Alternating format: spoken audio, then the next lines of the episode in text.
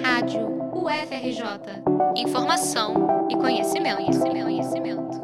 No dia 1 de janeiro de 2023, diferentes representantes da população brasileira subiram a rampa do Planalto para entregar a faixa presidencial a Luiz Inácio Lula da Silva. Um deles foi Ivan Baron, influenciador de inclusão nas redes sociais. O potiguar e pedagogo, de 24 anos, foi diagnosticado com uma meningite viral quando tinha apenas 3 anos de idade. A doença resultou em uma paralisia cerebral, que deu origem a uma deficiência física e mobilidade reduzida. Com mais de um milhão de seguidores nas redes sociais, Ivan produz conteúdos sobre inclusão social e acessibilidade para pessoas com deficiência, as chamadas PCDs. Uma das pautas mais presentes em seus perfis é a luta contra o capacitismo, o preconceito contra pessoas com deficiência. Para Daniel Lucas, estudante de jornalismo da UFRJ e portador de uma limitação de movimento das articulações, chamada de artrogripose múltipla congênita, o fato de uma pessoa com deficiência participar de um momento crucial da democracia foi muito importante. Me senti super representado, eu me emocionei ao ver o Ivan subindo a rampa da posse do Lula. Achei super representativo, não só para mim, mas para todas as pessoas com deficiência. Foi lindo de se ver depois de um governo que atacou tanto os direitos das pessoas com deficiência, desde tentar tirar, a, acabar com a lei de cotas no mercado de trabalho, fazer educação especial, uma coisa segregada. Então, depois de vários ataques, até que enfim a gente vai ter um governo que olhe realmente para as pessoas com deficiência, que não está usando as pessoas com deficiência para ganhar voto, como fez o antigo governo Jair Bolsonaro. Assim como Ivan, outros influenciadores também falam desse tipo de discriminação nas redes. Apesar disso, o capacitismo não é muito debatido na sociedade em geral, e muitas pessoas sequer conhecem o termo. Mas, segundo o nordestino em um de seus vídeos, a prática é irmã do racismo, LGBTfobia, machismo e outros tipos de preconceito. Por isso, está consolidada de forma estrutural na sociedade. Com linguagem simples e descontraída, Ivan corrige declarações capacitistas de famosos, desmistifica práticas enraizadas na sociedade e produz conteúdos humorísticos sobre o tema da inclusão. Além disso, faz questão de enfatizar que o problema não está em errar, mas sim persistir no erro e continuar adotando medidas capacitistas no dia a dia. O influenciador lançou o livro O Guia Anticapacitista, em que explica que existem três tipos de capacitismo. Um deles é o capacitismo médico, em que as pessoas com deficiência são tratadas como se estivessem doentes e precisassem a todo momento de ajuda. Essa forma de discriminação está presente quando o PCD é chamado de especial ou anormal, por exemplo. Outro tipo é nomeado capacitismo recreativo, que se refere a brincadeiras de mau gosto envolvendo deficiências. Chamar o outro de retardado, demente, ceguinho ou surdinho são expressões características desse tipo de preconceito.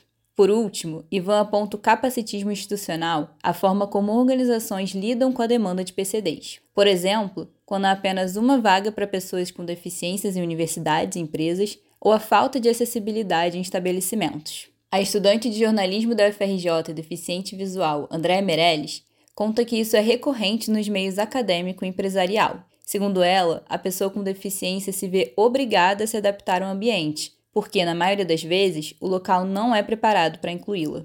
A lei de cotas para PCDs define que 2 a 5% das vagas de empresas com 100 ou mais funcionários devem ser destinadas a profissionais com deficiência.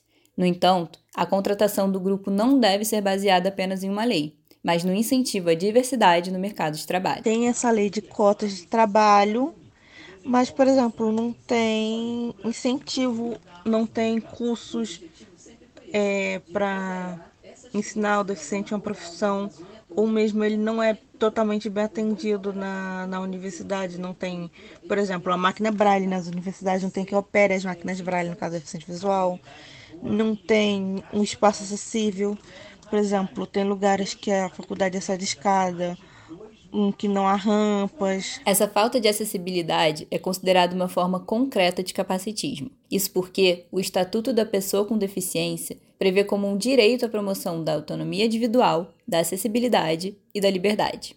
Ou seja, a falta de rampas de acesso, de elevadores ou transportes adaptados e da presença da linguagem de Libras ou Braille não considera a existência dos PCDs no ambiente. Além da falta de locais acessíveis, a entrada no mercado de trabalho também é um problema. É o que demonstra a publicação Pessoas com Deficiência e as Desigualdades Sociais no Brasil, do IBGE, divulgada em setembro de 2022. A base de dados é a Pesquisa Nacional de Saúde de 2019. Segundo o levantamento, a taxa de participação dos PCDs no mercado de trabalho era de 23,8% e de formalização 34%. Enquanto isso, entre as pessoas sem deficiência, os índices eram de 63% e 50,9%, respectivamente. Segundo Andréia e Daniel Lucas, o capacitismo está presente até mesmo nas entrevistas de emprego. Você vê pelas perguntas, que sempre tem um acho na hora das entrevistas. Você pode, por exemplo, pegar vários deficientes e ele vai ter um você perguntando, você acha que consegue, você acha que pode, você acha que faz isso, que faz aquilo. Então, e você vê que o deficiente, ele sempre fica sem um emprego. No mercado de trabalho, uma vez uma mulher perguntou se eu sabia escrever, ou se eu conseguiria escrever. E aquilo para mim foi super ofensivo, né? Eu faço jornalismo, fiz vestibular, então o que eu mais faço é escrever. Então eu sei que ela jamais perguntaria aquilo para uma pessoa sem deficiência. A educação brasileira também tem aspectos capacitistas. A falta de acessibilidade nas instituições de ensino é um dos pontos que pode comprometer todo o processo de aprendizado da pessoa com deficiência. O Censo Escolar de 2019, do Instituto Nacional de Estudos e Pesquisas Educacionais Anísio Teixeira, o INEP, traz dados consolidados. O levantamento aponta que naquele ano, 55% das escolas dos primeiros anos de ensino fundamental do Brasil tinham estrutura adequada para alunos com deficiência. Já dos anos finais do fundamental, a proporção passou para 63,8%.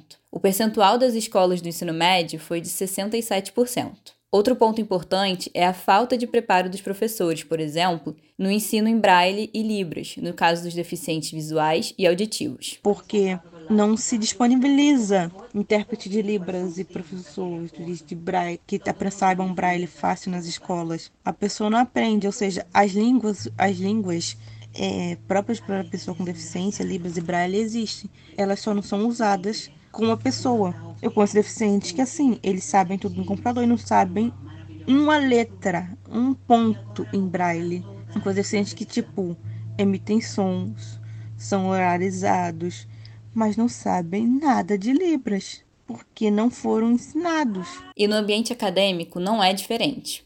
Apesar das cotas universitárias destinadas a pessoas com deficiência, a quantidade de PCDs no ensino superior ainda é muito desigual, e a adaptação à rotina acadêmica pode ser ainda mais desafiadora. Por ser deficiente visual, Andrea tem diversas dificuldades no meio universitário. Uma delas é colocar os trabalhos nas normas da Associação Brasileira de Normas Técnicas, a ABNT, recurso amplamente utilizado nas universidades. Segundo ela, a formatação é completamente manual e visual, obrigando quem não enxerga a pedir auxílio para outra pessoa. Por estar muito presente no senso comum, pessoas acabam reproduzindo comportamentos e frases capacitistas sem a noção do problema.